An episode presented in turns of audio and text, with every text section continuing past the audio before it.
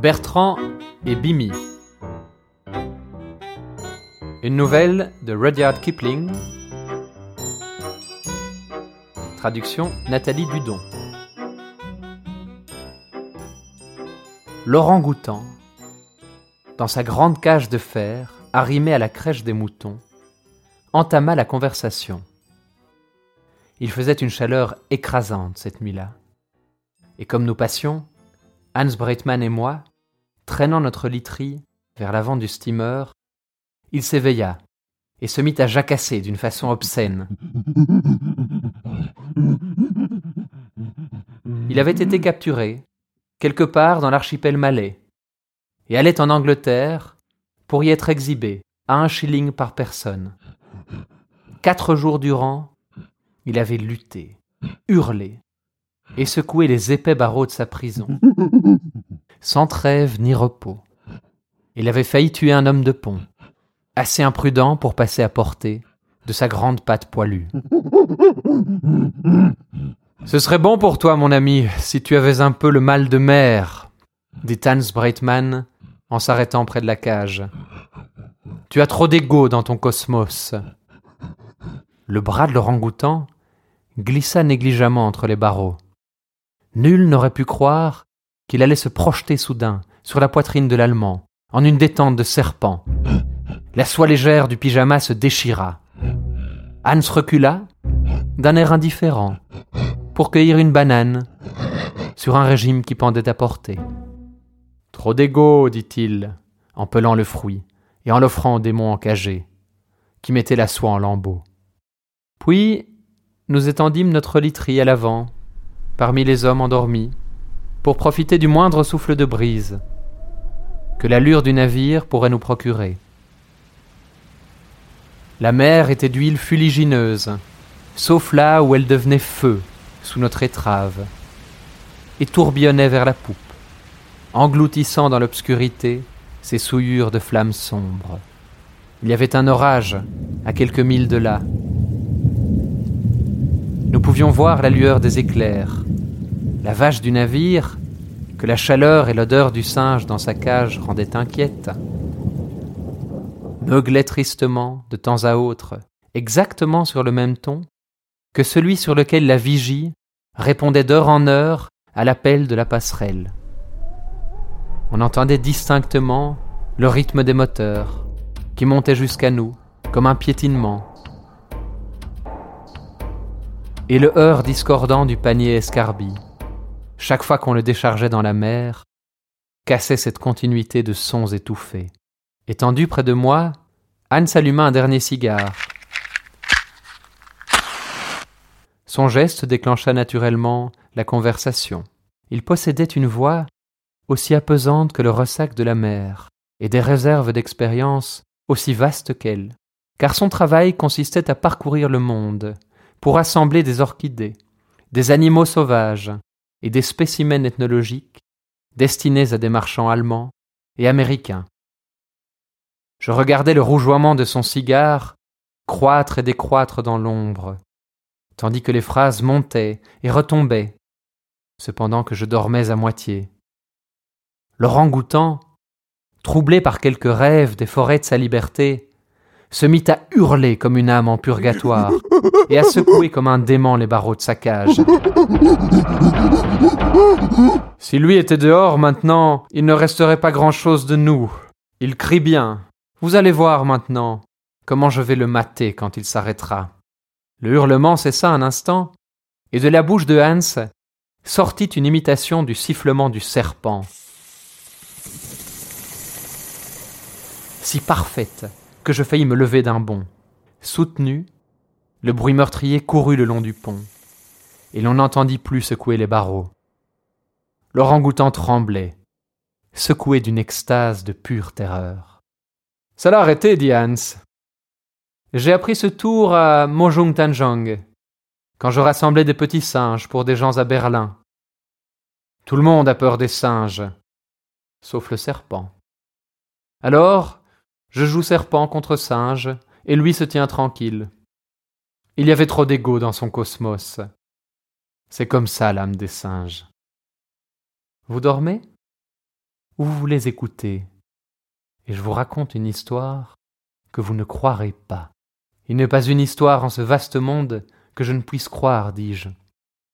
Si vous avez appris à croire, vous avez appris quelque chose, c'est bien. Maintenant, je vais éprouver votre croyance. Quand je ramassais ces petits singes, c'était en 79 ou en 80,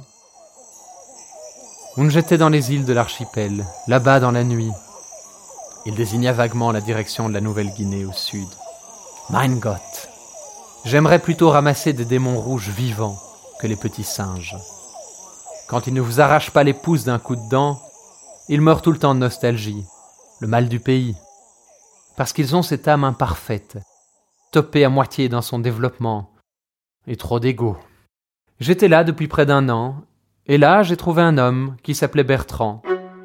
C'était un Français. Et c'était un homme bien. Naturaliste jusqu'à l'os. On disait que c'était un forçat évadé. Mais il était naturaliste et ça me suffisait. Il appelait toutes les bêtes vivantes de la forêt. Et elles venaient. Je disais qu'il était une nouvelle réincarnation de Saint François d'Assise, et lui riait. Il disait qu'il n'avait jamais prêché aux poissons. Il les vendait contre des tripans, bêches de mer. Et cet homme, qui était le roi des charmeurs d'animaux, il avait à la maison exactement le même que cet animal démon dans la cage. Un grand orang-outan, qui croyait être un homme. Il l'avait trouvé quand il était petit, l'orang-outan. Et c'était son enfant, son frère. Opéra comique et tout ça pour Bertrand. Il avait sa chambre dans la maison. Pas une cage, mais une chambre, avec un lit et des draps. Il allait se coucher et se levait le matin. Et il fumait son cigare, et il mangeait le dîner avec Bertrand, et il se promenait avec lui, la main dans la main. Ce qui était horrible à voir, mein Gott.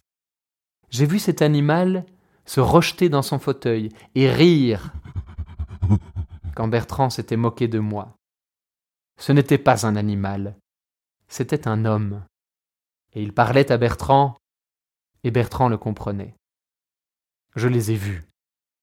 Et il était poli avec moi, sauf quand je parlais trop longtemps à Bertrand, et que je ne lui parlais pas à lui. Alors il me repoussait, cet immense démon noir, avec ses énormes pattes, tout comme si j'étais un enfant. Ce n'était pas un animal, c'était un homme. Ça, il ne m'a pas fallu trois mois pour le voir. Et Bertrand l'a vu tout pareil. Et Bimi, le rangoutan, nous a compris tous les deux, avec son cigare, entre ses énormes dents et ses gencives bleues.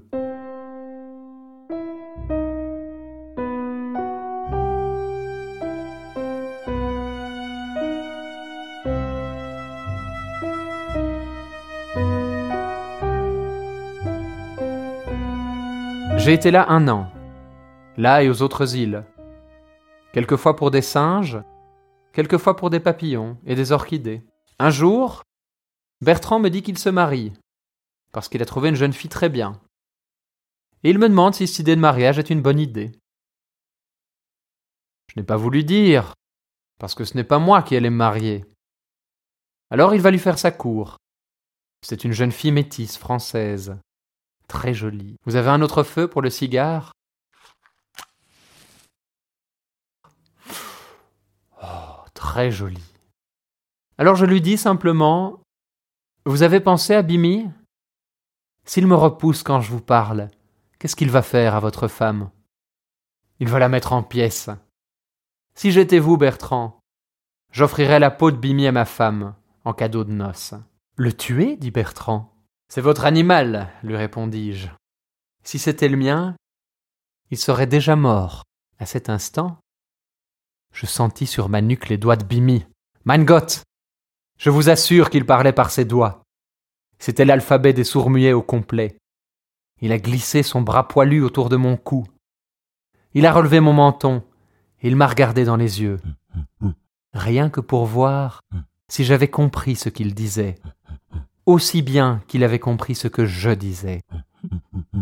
Regardez donc, dit Bertrand, et vous le tueriez, alors qu'il vous fait des amitiés.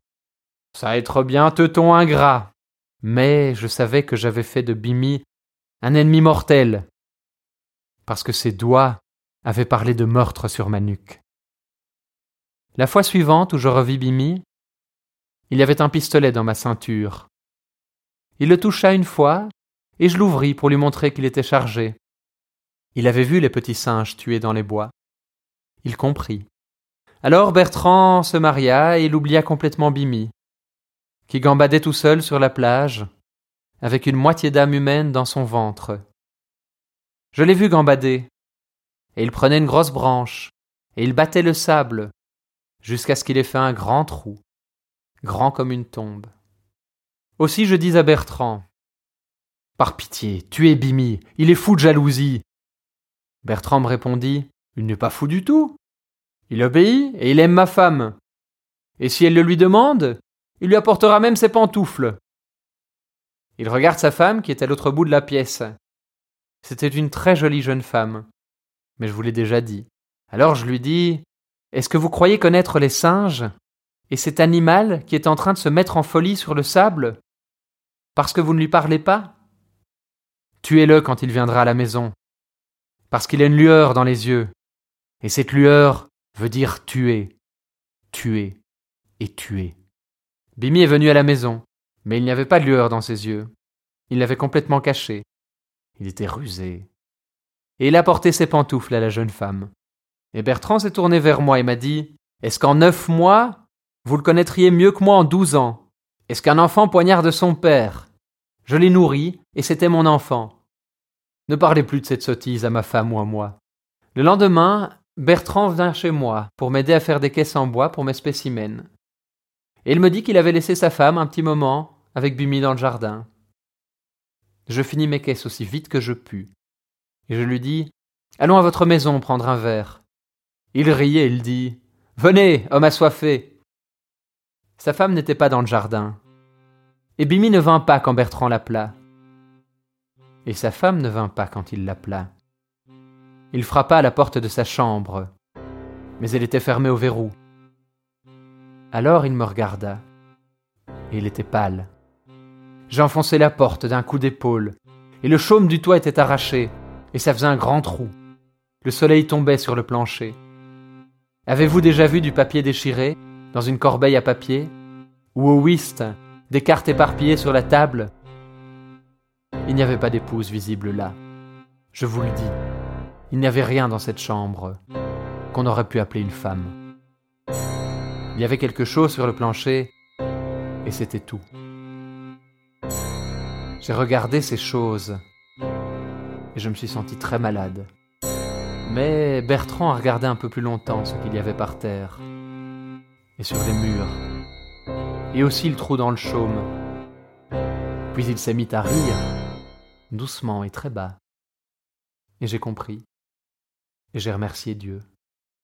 Il était devenu fou. Il n'a jamais pleuré. Il n'a jamais prié.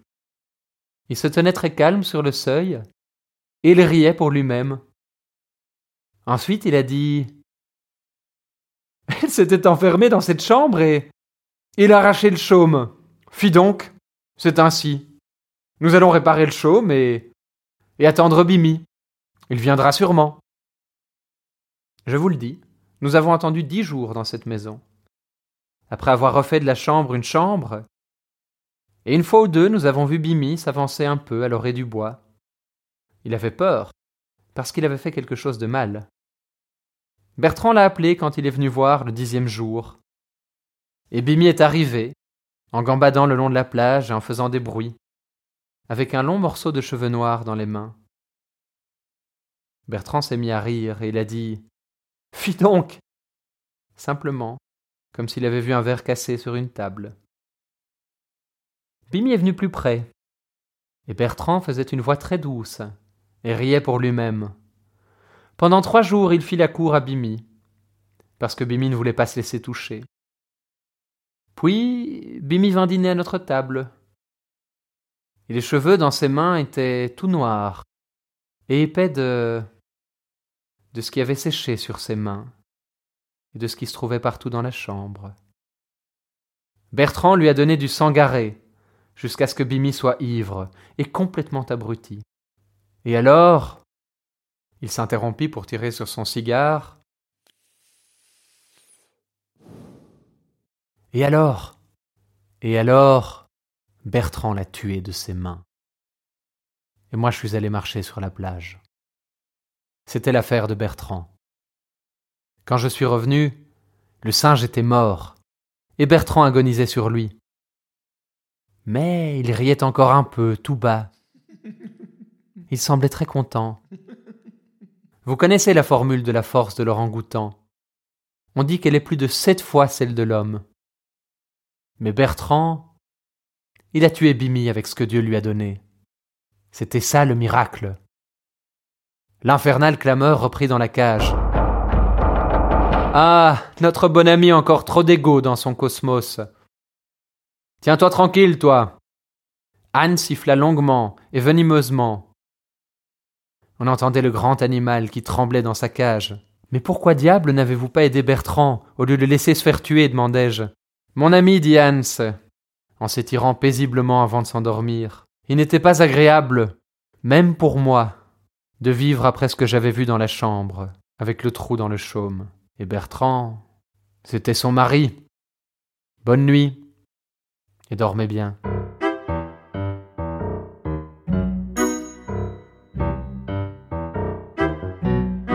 Bertrand et Bibi. Une nouvelle de Rudyard Kipling, traduction Nathalie Dudon, lue par Emmerich Torlinden, réalisation, mixage et montage Arnaud de Guélinck.